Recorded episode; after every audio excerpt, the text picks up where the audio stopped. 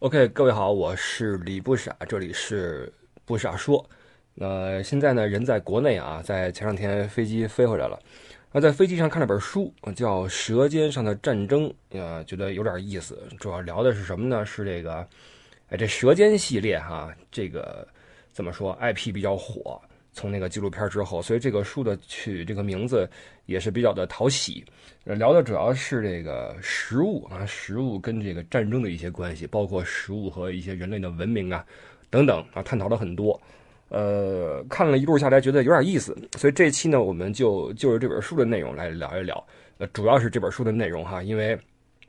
写的很详尽啊，包括这个很多材料的这个这个呃配文呐，包括很多数据啊，都很好。所以我们这期啊，主要都是这本书的一些内容，只不过是我把里边比较好玩的，或者说我印象比较深刻的掏出来给大家来来聊一聊啊。呃，食物对人来说呢，当然是意义非凡啊，这个是一句废话，每天都要吃饭。那从一个数据里边啊，能够显而易见的看到这个我们的文明和食物的这个关系，就是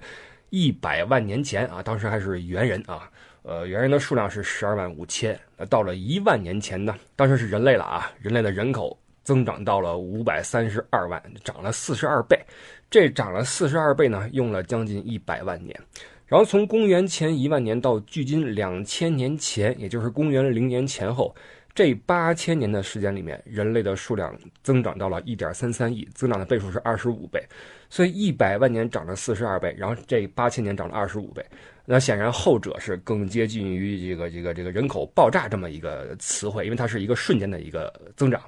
那促成这个爆炸的，或者说给这个爆炸提供了一个呃坚实的物质基础的，就是人类学会了耕种。从这个呃呃狩猎时期，这个这个饥一顿饱一顿，到了有这个呃农耕时代的这种呃稳定的食物来源。那么这种能量的获取呢，使得人类可以大批量的进行繁衍，然后呃催生了我们的一个文明。在我们的中国有一句话叫“民以食为天”啊，或者说从我们最早的一个有关我们这个。呃，国家的概念啊，呃，可以看出来啊，就是这这么一个词儿叫社稷啊。这个社是这个土地神，呃，稷是这个谷神啊。其实这个稷是个人物啊，传说里边叫后稷，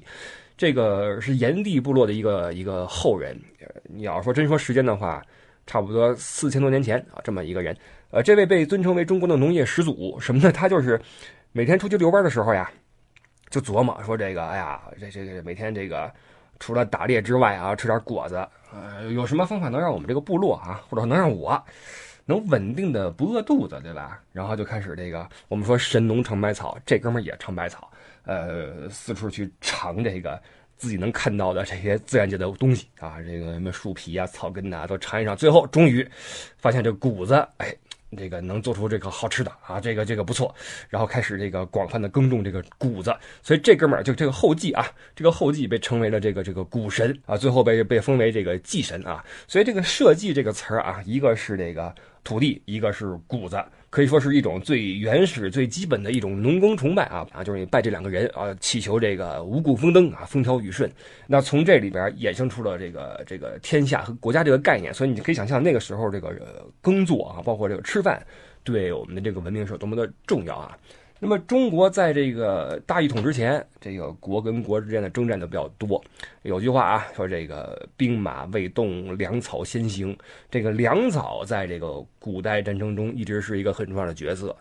呃，这个我们看一些古装戏啊，呃一般看不到粮草这个事儿啊。尤其现在一些这个古装戏，这拍的时候是丝毫不考虑这个当时的生产力水平。哇，那个绫罗绸缎啊，那个妆容之精美啊！就骗骗小孩的都是，这个我们看古装戏，要么就是这个这个打仗啊，一个将领在什么叫阵啊，哎呦，出来跟我单挑什么的；要么就是这个运筹帷幄啊，在这个后宫啊这宫斗；要么就是什么大长今啊，做点好吃的出来。但实际上那个时候粮草是个很重要的事情。你比如说我们看一些呃小说啊，看一些什么文献呀，都知道这个什么劫对方的粮草啊什么的啊，这是个大事儿。呃，曾经啊，在战国的时候，这个吴国就因为这个粮草短缺，就跟这个旁边的越国呀借这个粮食种子，说我们回来种田。那吴越之间的关系很紧张啊。这个越国的大臣们就觉得这是个机会，我们要做这个吴国一把，就出了一个馊主意，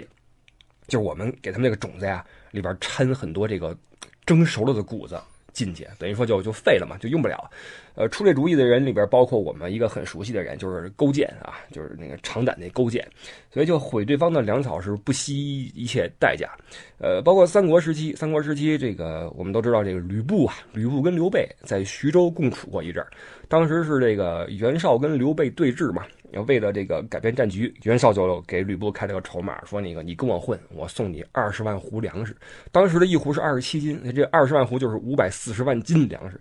这些粮食对一个部队来说，那就是比任何事情都重要的一个一个一个一个筹码啊！这个吕布一听，那没得说，那我立刻跟你混啊！所以这刘备就很很不利啊，局势很不利，而且刘备当时缺粮，这个部队恨不得就就就就差人吃人了啊！所以这个好在后来糜竺送来一批粮食，才把这个军心给稳下来。呃，这糜竺这个人，你如果不是熟读三国或者玩一些三国游戏的话，你肯定不知道这人。呃，这个是个文官啊，搞那个内政的。所以你看，我们看看这个这个这个小说什么什么也好，都是熟悉刘关张啊，什么曹操。但是真正这些运粮的这些人，咱们都不是很熟悉啊。实际是很重要啊，非常非常重要。呃，包括我们玩这个三国杀啊，这个后来啊，到了什么包来扩展包？有个叫邓艾的，有没有有没有印象啊？这个技能是什么呀？屯田啊。这个屯田是这个曹魏集团这个一个重要的一个。呃，举措啊，就不说是国策了啊，一个举措就是让这个流民啊参与这个种田，然后这个你参与种田的话，你可以分一块地，包括你这个产量呢，谷物粮食产量每年会跟国家按照一个比例来分配。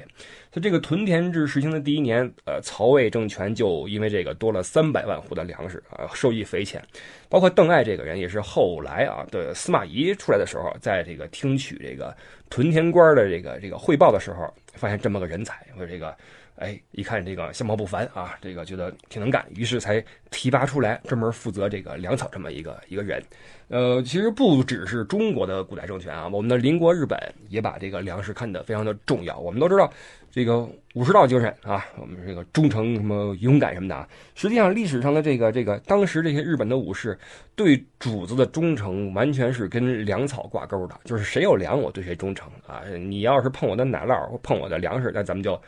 就就就干吧啊，就干！当时是十三世纪中期，这个镰仓幕府呃得罪了欧亚大陆的头号一个帝国是什么呢？就是蒙元政权啊。蒙古大军我们都知道哈，坐船要讨伐日本，给打下来。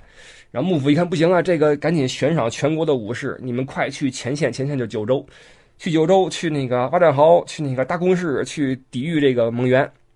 然后说这个去的人，我们给粮食，我们给给给给给赏赐啊。于是全日本的武士恨不得就全全去九州了，挖沟什么搭什么什么。然后事实结果我们知道啊，这个蒙元军队没登陆就就被风给吹回去了啊，沉了不少船，吹回去了。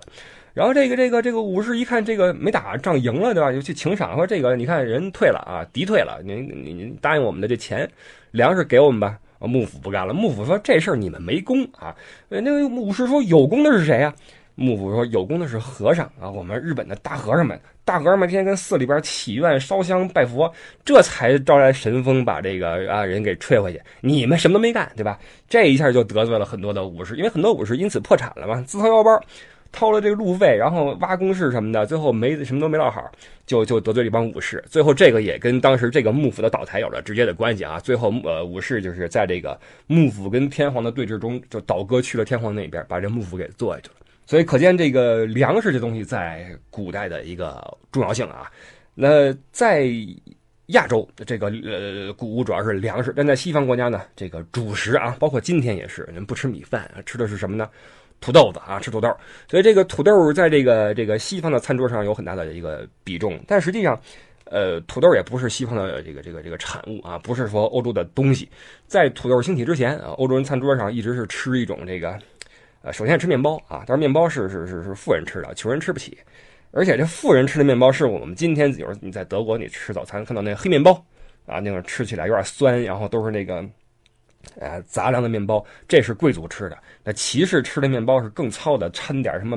木头屑，恨不得啊就吃那个。那穷人吃不起面包，穷人都是吃点那个什么用糊糊，什么豆子什么菜熬出来一种糊糊。呃，常年的吃这玩意儿啊，很很很很凄苦，有点类似于粥啊，像我们说的稀的啊，我们说吃干的吃稀的，那时候贵族吃干的，然后穷人吃稀的。这个土豆救了欧洲人。土豆其实是最早是美洲产的，安第斯山区产了土豆。那把土豆带回欧洲的是一五三五年，西班牙人把这个土豆从美洲带了带去了欧洲。然后这个事儿，英国人表示不服。英国人觉得这个这个真正在欧洲土地上传播土豆的是一五八六年，就是我们这个平汤美洲的英雄人物德雷克啊。我们德雷克这个这个爵爷把土豆带回来的，所以这种信念导致这个德雷克后来有一个雕像啊。这我一查发现他是在德国的一个雕像，在欧芬博格啊，奥芬堡，不知道为什么这么一个雕像。而且形象很有意思，形象是手里边拎了一袋土豆啊，拎袋土豆在那站着，然后那个雕像底下写着说这个德雷克爵士啊，在欧洲传播土豆的先人啊，这个数百万在地球上耕作的人们永远怀念您啊。这个雕像给我逗坏了，因为这个德雷克他实际上他是一个极负盛名的一个海盗，就是我们之后会有期节目去。呃，很细的聊德雷克的功绩啊，这是在之后的一个大系列节目里边的其中一期，有德雷克这位这位牛人的一些事迹的一些呃这个讲述啊，我们之后再说这个。所以这这个我包括我也是一直觉得德雷克是一个海盗，是个什么什么什么人，没想到他拎着土豆来一个雕像啊，这个这太有意思了，因为他雕像一般都是这个呃这个这个，比如说画像啊，这个身后是这个星辰大海，然后脚底下是那个啊远航的这个战舰。我手里边拿个什么望远镜或者什么世界地图，拿这个哈，没想到拿个土豆还有一个雕像，这个是太有意思了。但是这个不管是个土豆是到底是谁带回去的啊，这个这东西在欧洲呢一开始并不是很好混，因为这个土豆嘛，我们其貌不扬，包括我们今天一说谁那个土豆啊，怎么怎么样啊，这是一个贬义词，就以当时欧洲人的这个传统理论，就是长在地底下的东西，就是更靠近恶魔，靠近地狱嘛，都是邪恶的啊，所以小麦。啊，是一种有美德的玩意儿，因为它往上涨啊，它这个呃冲着阳光去啊，这有美德。土豆就不行，土豆搁地底下，是吧？然后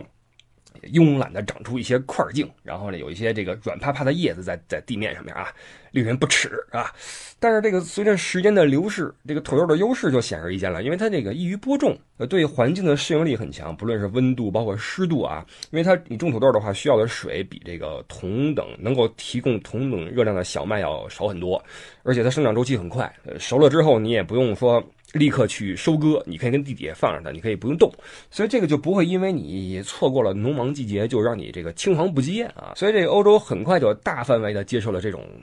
这很实惠的这么一种农作物啊。那荷兰人在这方面走的比较靠前。我们知道荷兰人对这个新事物总是很很好奇啊，接受程度一直很强，呃，包括后来的德国，德国这个腓特烈啊，在这个呃强国的这个这个时候吧，发现土豆是个好东西啊，开始这个宣传土豆，包括现在还有一幅画嘛，就是这个腓特烈大帝啊，在这个田里边跟一个农妇对话，农妇正跟那拿土豆，腓特烈这个弯腰向前啊，去去这个询问，有这么一幅画。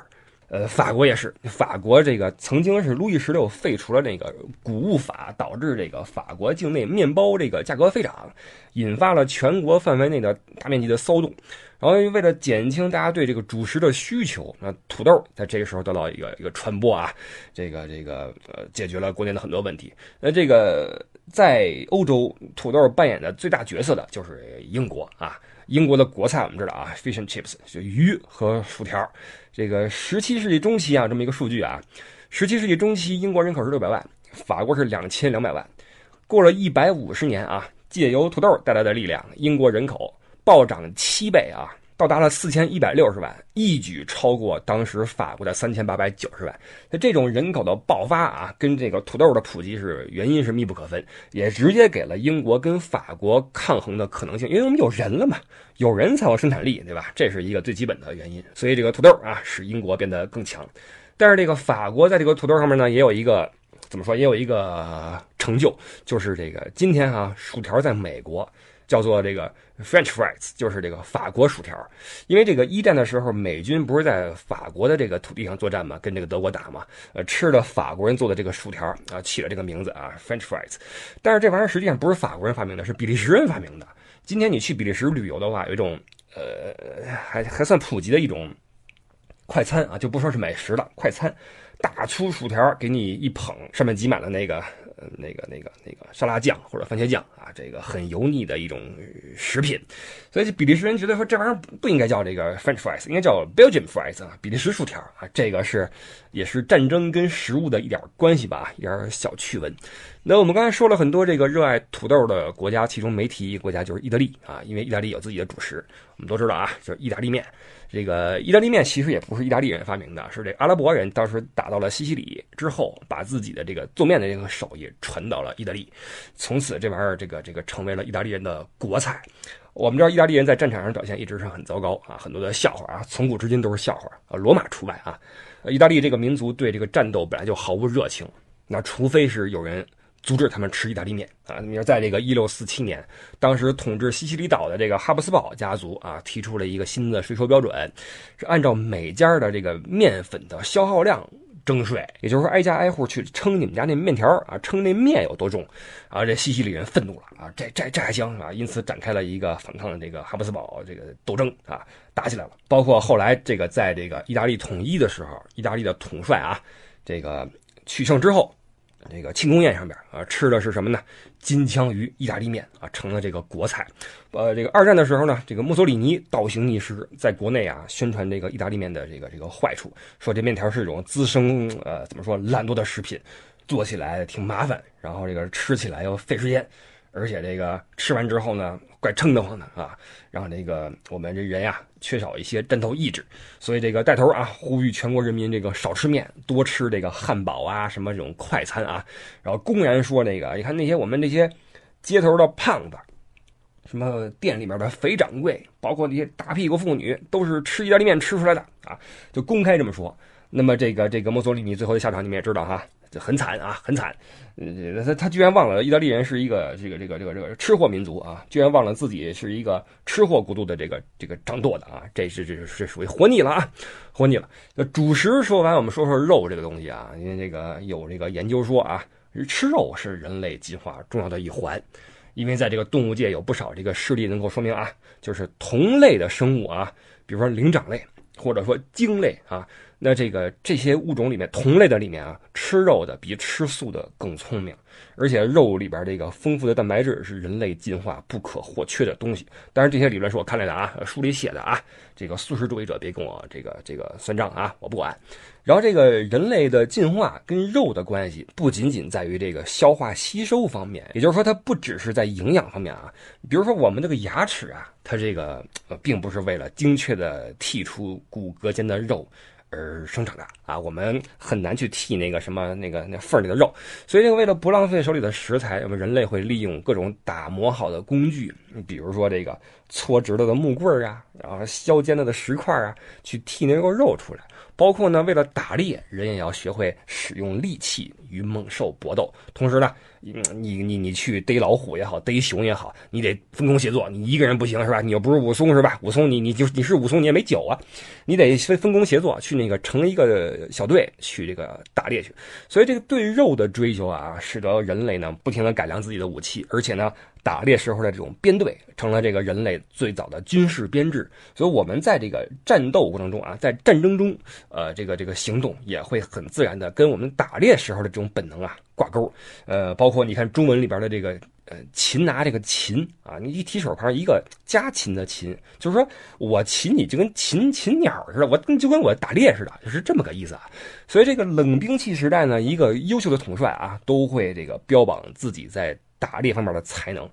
有这个辕门射戟的啊，有这个弯弓射雕的。然后曹操南下跟孙权死磕，他不说我们说我们这个会战赤壁，他不说，他们说我们会猎江东，是吧？我们去江东一块打个猎啊，意思说我生擒了你，对吧？是是这个意思。包括有一些这个统治者，这个跟战场已经没什么关系了，但是呢，还是要提及自己的这个打猎的才能。比如康熙，康熙号称自己一天能打三百多只兔子，这个就不知道怎么打的了啊。怀疑是拿这个炸药炸出来的，那把兔子窝炸了啊，三百多只。呃呃，不只是统帅，士兵也是如此啊。这个一个打猎的一个高手，在战场上你差不了。你比如说一战的时候，一战的时候，这个英国一度以为啊，德国有一个狙击手学校，因为德国这个这个枪手的枪法极其的准，英国人觉得他们是不是特地的练出来的？实际上不是，因为德国有这种打猎的传统。这些德国狙击手平时战前啊，就是一帮猎人啊，没事就打兔子，什么打什么野猪，干这的。呃，一战一爆发，去打英国人去了，打这法国人去了哈，所以这个都是射击好手。这个说到这个野猪啊，说到这个打猎这个事儿，也这个野猪一直是德国人餐桌上的美食。我们之前说过嘛，说过这个德国人最爱吃猪肉啊，而且这个当时德国人养猪很有意思，就是他们养的是野猪，而且是散养的啊，就给野猪一片林子，野猪林。野猪林，然后这个让这猪自己去觅食去，你爱吃什么吃什么，苹果什么蘑菇，你自己去拱去啊。然后有需求了，我进林子里边去打只野猪出来去去吃。所以在欧洲呢，除了这个牧羊人这个说法，还有牧猪人啊，这个在我们中国是没有的啊。我们猪都是猪圈啊，不用放牧。呃，德国是是牧猪啊，这猪是赶着走的。包括打仗的时候也是，打仗的时候甚至要赶着猪啊去去前线，找地儿一一一一放啊。这个需要的时候杀一只，需要时候杀一只。这个这个跟我们中国人养猪比较接近的是意大利人啊，就是他们是把猪往这个死肥死肥的养啊，猪都跑不动最好。呃，肥到不行之后，这个我们说猪怕壮，对吧？宰了之后做什么腌火腿、腌肉什么的啊？这是这是意大利人。所以在我们我在我国我们的汉族的这个饮食习惯里面，这个猪肉虽然比较普遍啊，你看今天很多菜肴都是猪肉的，什么糖醋里脊啊，什么。京酱肉丝呀，什么宫爆啊？对对不起啊，宫爆鸡丁，这肉食也猪肉一直是比较普遍，但是呢，猪肉一直是一个不怎么上档次的一个食材，不是很高档啊。就是汉族人把这个羊肉抬得比较高，猪肉感觉一般。但在北方，在塞外的地方啊，就相反，那边是羊多猪少嘛，猪肉很珍贵，所以猪肉在那个北方的这种边陲的这些这个这个这个势力范围内啊，是非大宴不设，都是请客吃饭。才能点猪肉吃，平时都是吃羊肉啊。那这种状况到了女真族崛起之后才有所改变，因为女真族的生活方式是什么呢？就是农耕渔猎，然后这个畜牧啊都有啊，然后这个相结合的。这一点跟那个日漫很像，所以女真人也是爱吃猪肉。呃，包括这个带动了整个后来这个清朝这个王室啊，这个这个皇族啊也是爱吃猪肉。而到今天啊，这个我们说这东北啊，东北人到了德国之后会觉得，哎，吃的还行，因为这肘子啊。还有酸菜，还有啤酒，对吧？就差点小烧烤了，是吧？这个这个口味很像，这个也也也也有点关系啊，有点关系。那跟这个猪相比呢？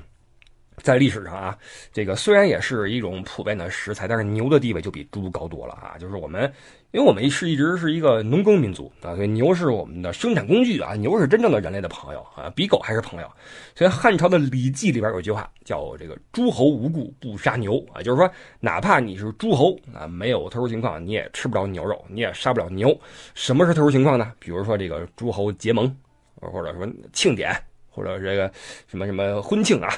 会有这个盟主亲手这个杀牛啊，这个杀牛这个人是什么人呢？就是执牛耳者啊，就就这么来的啊。所以不吃猪肉这个做法，一直到了这个唐宋的时期，依旧没有很大的改变。这法制保护的啊，不允许你杀牛。到了元朝才有有一些变化，因为统治阶级的这个这个出身变了嘛，那他不是农耕社会了，对吧？对牛就没那么的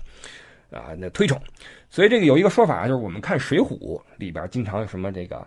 大口喝酒，大块吃肉，都是吃牛肉，对吧？没有说吃小二来什么三两猪肉，不是啊，都要牛肉。为什么呢？呃，彰显反抗精神，因为那时候吃牛肉是种反叛的东西啊，有这么个说法啊。所以在这个古代啊，真正吃牛肉的不是东方人，不是这个呃中国人，是西方人。这个中世纪的时候，那骑士把这个吃牛肉啊。呃，看作是这个可以增长力量和勇气的这么一种途径啊，尤其是带着血丝的牛肉，呃，吃这个彰显我们的气概、我们的豪情啊。所以你看，今天牛排依旧是西方饮食的一个一个主要的组成部分，一个一个代表。那我们去吃西餐的话，呃，你正餐的话，很多时候都吃牛排，对吧？尤其是带血丝的牛排，这个你就可见牛在这个西方餐桌上面的这个呃重要性啊，比我在我们东方要多一些。这个农耕的民族吃猪啊，那么西方人吃牛，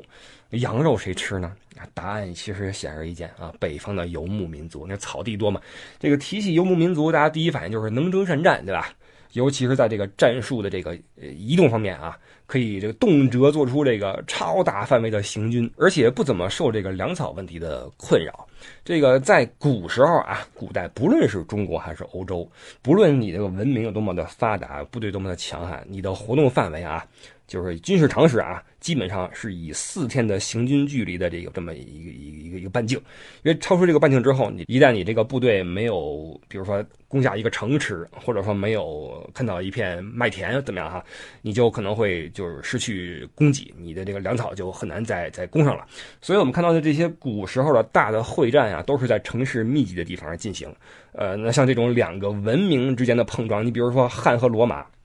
这么强悍的两个文明，为什么没有军事上面的交锋啊？只有商业上的往来。因为军队的补给是跟不上这种超远距离的这种行军的。